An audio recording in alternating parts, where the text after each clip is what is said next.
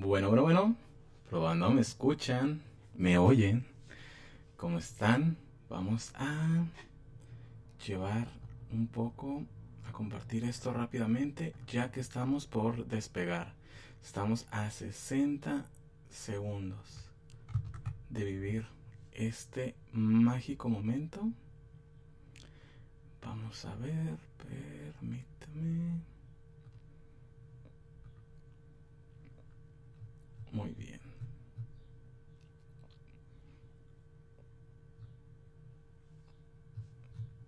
Mm, perfecto. Estamos a 30 segundos de este lanzamiento.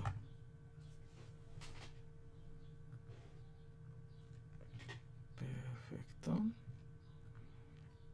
Ahí está. Vamos en vivo y comenzamos la cuenta regresiva.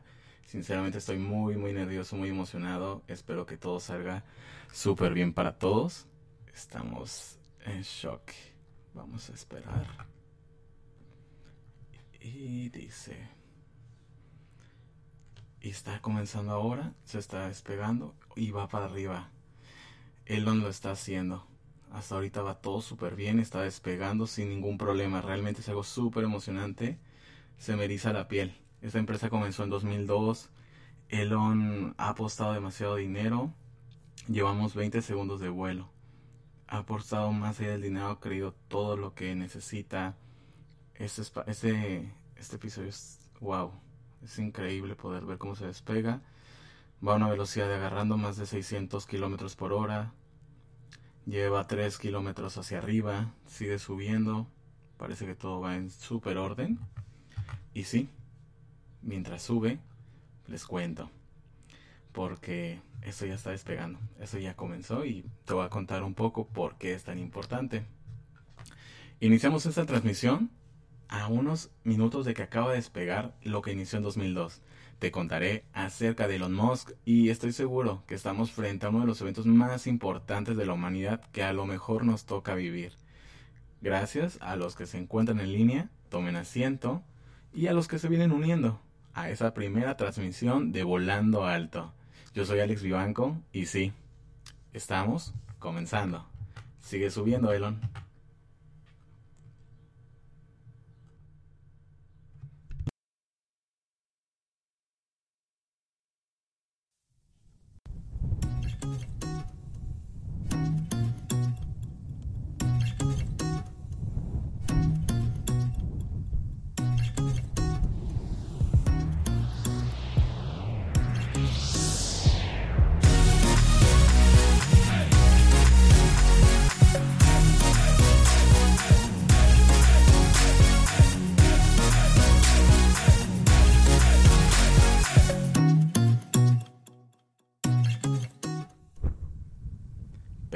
¿Cómo están? Espero que estén tan emocionados como yo de vivir este momento. Los primeros dos minutos tenemos las imágenes de la cámara delantera, más de 5000 kilómetros por hora y sigue subiendo. Entonces vamos súper, súper bien. Pero lo que venimos, muy bien. Permítame. Quizá conozcas o no conozcas acerca de Elon Musk, pero te voy a contar. Él nació y creció en Pretoria, una ciudad de Sudáfrica, que al igual que muchos, eh, sufrió de bullying desde muy pequeño. A los 10 años le compraron su primer computadora. Era una Big 20. Y como buen autodidacta, que pues para esa época a lo mejor no era tan necesario ser autodidacta, aprendió a programar. A los 12 años era casi un experto en, lo, en programación. Y en su primer videojuego, que era Blastar, lo vendió por 500 dólares. Para asistir a la universidad en Estados Unidos, tuvo que recurrir a una beca y acudió a la Universidad de Pensilvania. Desde entonces se identificó como Nikola Tesla. Así es. probablemente por eso el nombre de su compañía.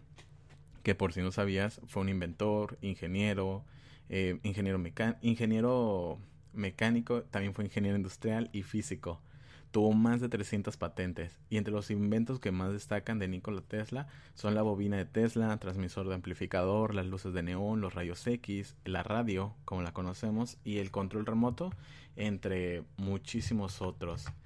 sigamos viendo, más de 3 minutos, casi 4. Una velocidad de 7000, casi 500 kilómetros por hora. Todo va perfecto. A ver, vamos a escuchar un poco.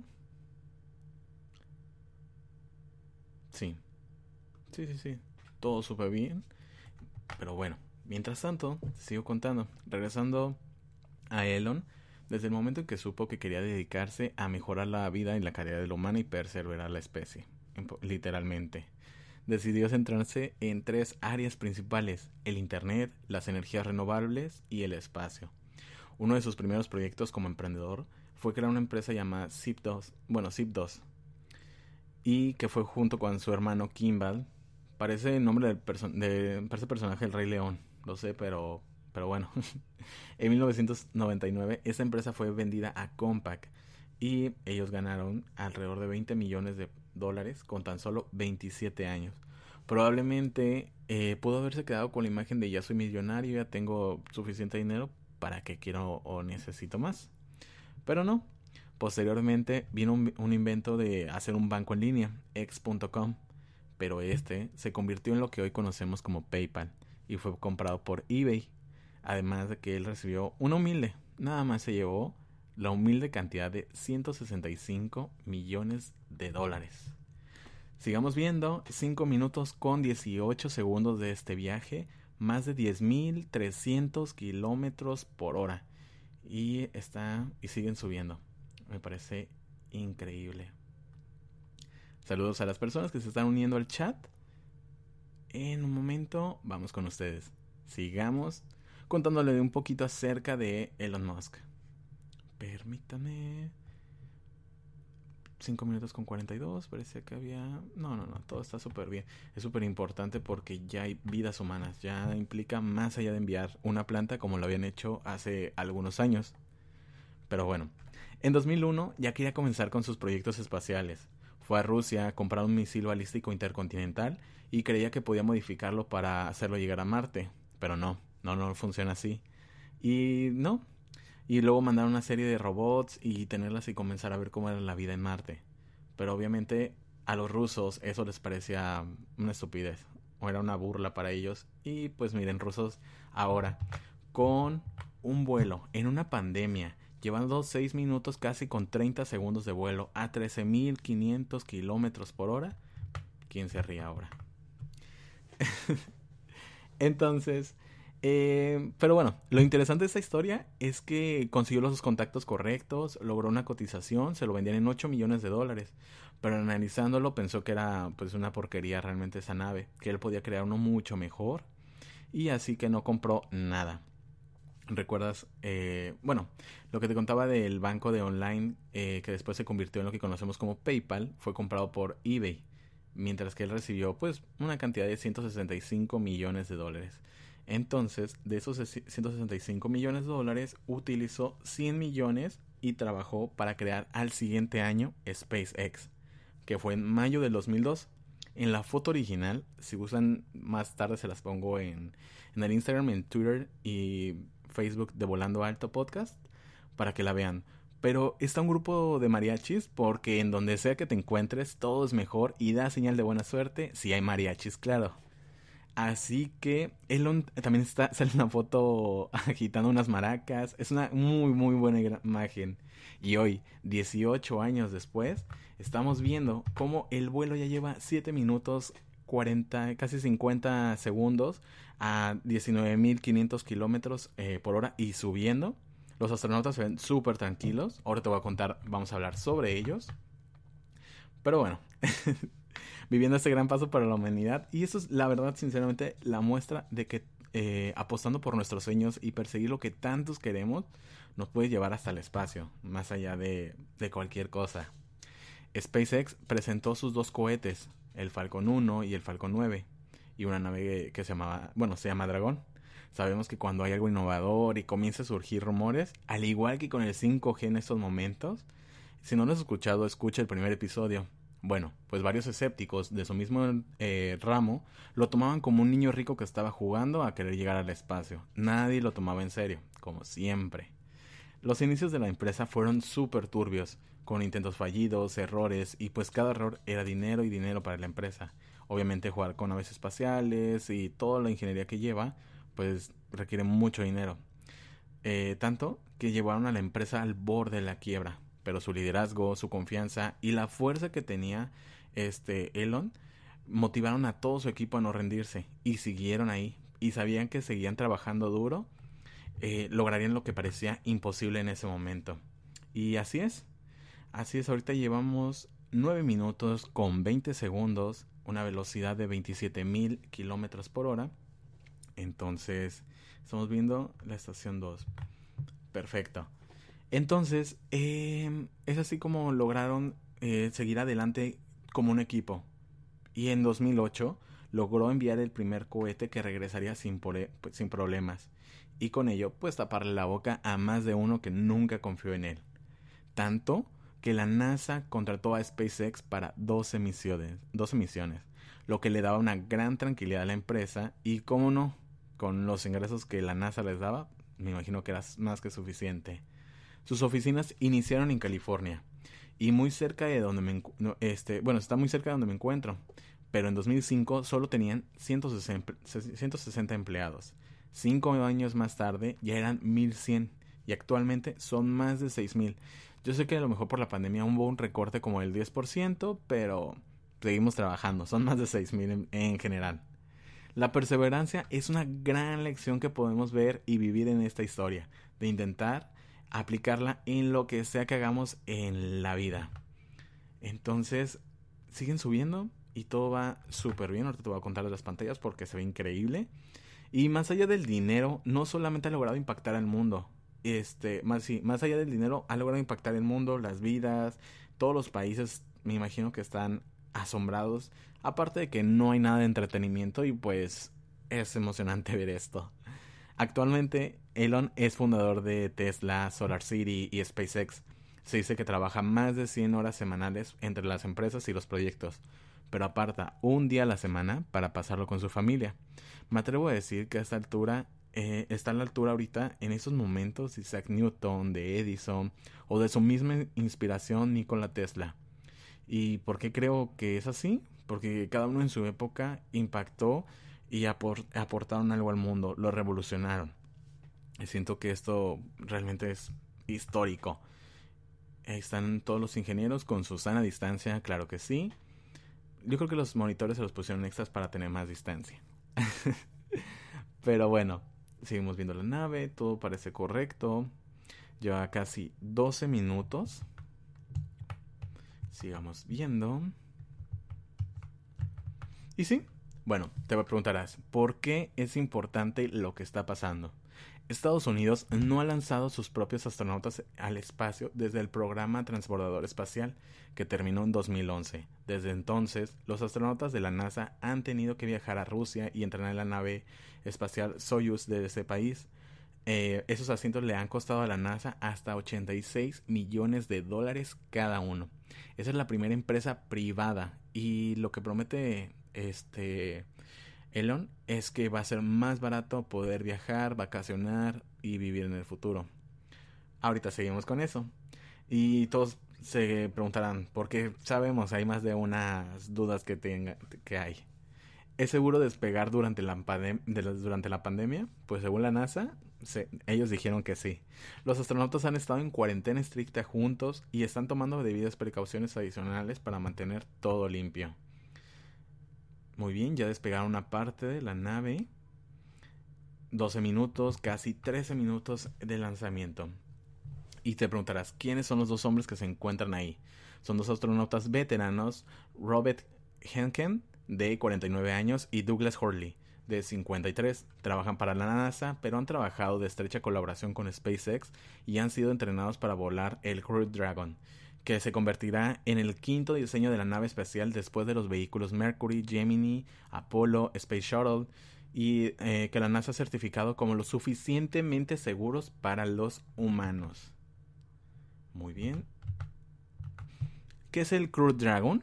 Es una cápsula, bueno, es donde están volando ellos, es una cápsula de goma de mascar que mide aproximadamente 4 metros de diámetro y está equipada con 7 asientos y controles con pantallas táctiles cada vez parece esto más futurista realmente. Siento que algo así estamos viendo en el futuro porque parece cualquier película este que hayamos visto realmente. O sea, ya próximamente viene la guerra de las... Eh, como Star Wars ya se acerca.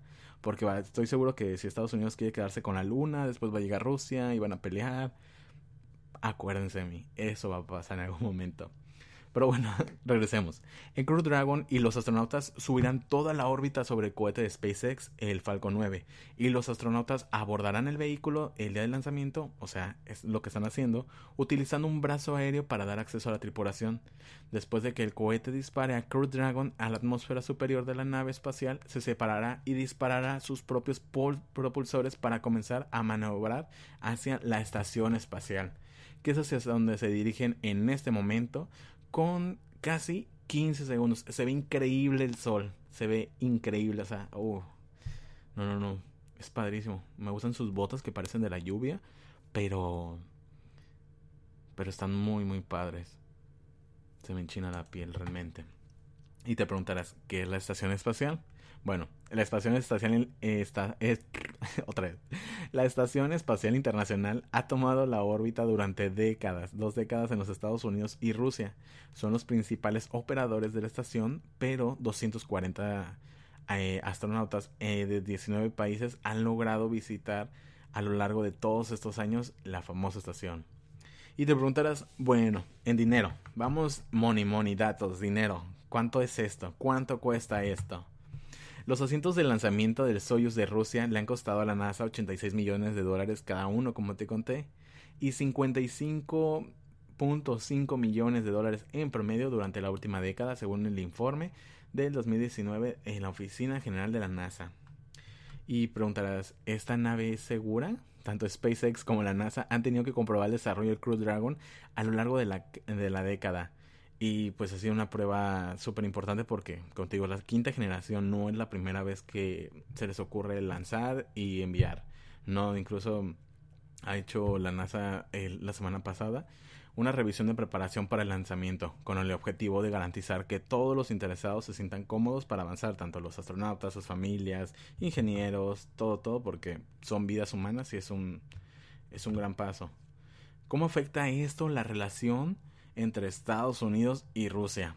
Los funcionarios de ambos países han mantenido su relación simbótica desde la estación espacial como un faro de cooperación posterior a la Guerra Fría, pero las tensiones han aumentado desde los principios del 2010 y eso ocasionalmente se ha extendido a la asociación de la, de la Asociación Espacial de los Países.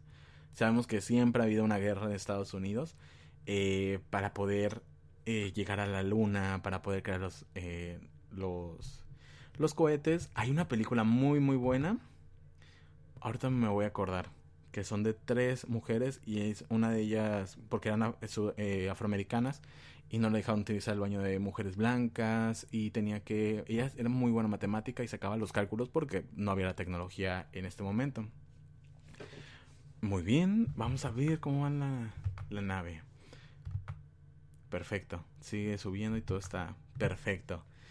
Ese viaje está utilizando una tecnología nunca antes vista. El desarrollo de la cabina de Crew Dragon por parte de SpaceX es algo que no se había usado nunca antes, ni siquiera la NASA. Está hecha de fibra de carbono, sus espacios se adaptan a que los pasajeros eh, cuenten con pantallas 100% táctiles por dentro para su control.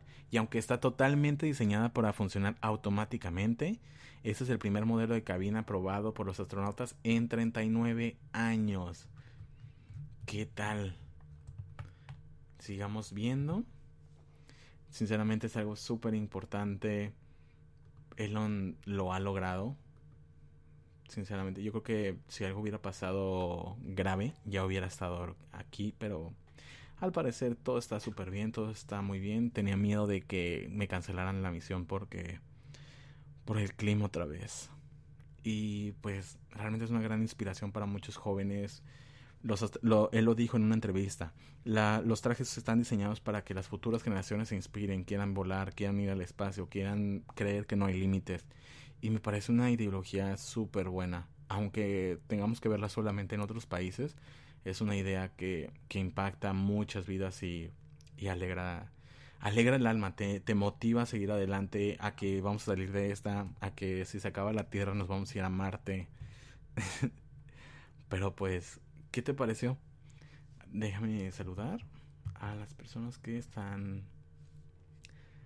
A mi amiga Minerva, que nos está escuchando y dice que está volando alto con nosotros. Saludos Minerva, espero que te encuentres muy muy bien. Mira, ahorita estamos todos así.